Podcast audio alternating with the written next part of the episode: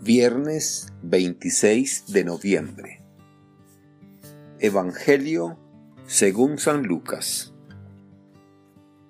En aquel tiempo, un fariseo invitó a Jesús a comer con él. Jesús fue a la casa del fariseo y se sentó a la mesa.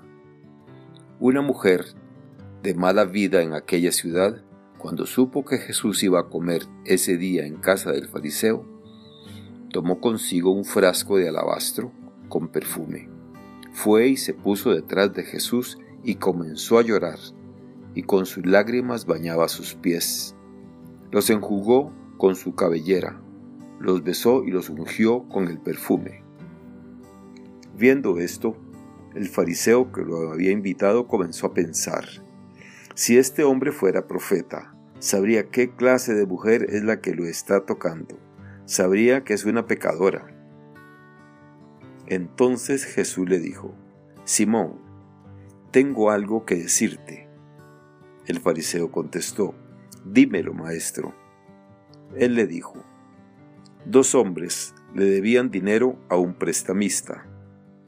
Uno le debía 500 denarios y el otro 50. Como no tenían con qué pagarle, les perdonó la deuda a los dos. ¿Cuál de ellos lo amará más? Simón le respondió, supongo que aquel a quien le perdonó más. Entonces Jesús le dijo, has juzgado bien. Luego, señalando a la mujer, dijo a Simón, ¿ves a esta mujer?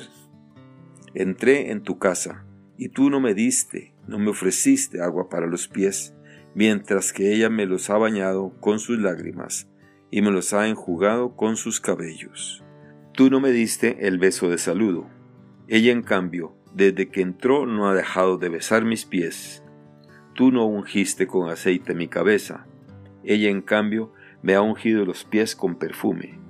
Por lo cual yo te digo, sus pecados, que son muchos, le han quedado perdonados.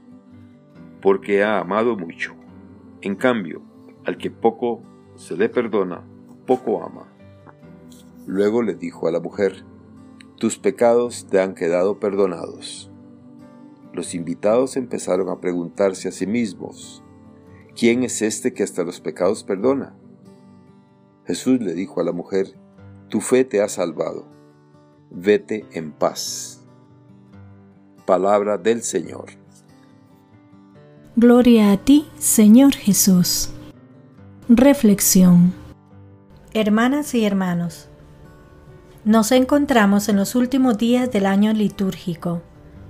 Y cuando un año está finalizando, es importante, además de agradecer al Señor todas las bendiciones y beneficios recibidos, hacer un examen de conciencia sobre cómo hemos vivido ese año. Es importante examinar cómo está nuestro caminar en la fe y nuestro seguimiento de Cristo. Un examen sereno, pero sincero, que nos lleve a darnos cuenta qué cosas no hemos hecho bien y qué cosas debemos mejorar. Y, sobre todo, pedir perdón al Señor, abriéndonos a su gracia para ser cada vez mejores cristianos. En ese contexto se sitúa las témporas penitenciales que hoy celebramos. Y la liturgia nos propone este hermoso pasaje del Evangelio, donde una vez más contemplamos la misericordia de Dios en la persona de Jesús, que acoge y perdona a la pecadora arrepentida. Comienza la historia con la invitación que un fariseo hace a Jesús a comer en su casa. Jesús acepta, va y se sienta a la mesa con el fariseo. Probablemente los demás invitados serían fariseos o gente importante de la ciudad. Aquí comienza la enseñanza de este pasaje evangélico. Jesús se relaciona con todo tipo de personas, sin importar su condición social y su situación moral. Aquellas personas seguramente se creían muy santas y muy buenas, fieles cumplidores de las leyes y preceptos religiosos.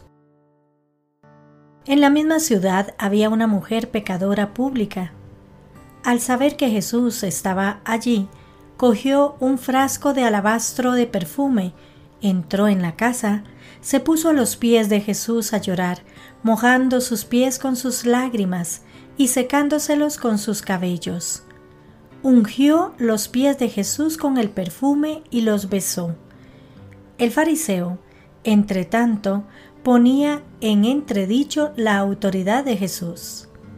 Pero Jesús, que conocía su pensamiento, no entró en discusiones teológicas ni morales con el fariseo, sino que a través de una sencilla parábola le mostró cómo es el corazón misericordioso de Dios.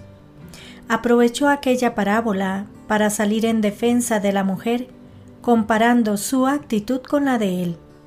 La de ella llena de amor y arrepentimiento, la de él llena de soberbia y vanidad. Aquella mujer hundida en el pecado era capaz de reconocer su situación, su pecado, pero también de amar. El fariseo, en cambio, que se consideraba justo, era incapaz de amar y su corazón estaba lleno de soberbia y vanidad. Tras ello, Jesús hace una afirmación que parece la absolución tras una excelente confesión le quedan perdonados sus muchos pecados, porque ha mostrado mucho amor, dice dirigiéndose al fariseo, llamado Simón.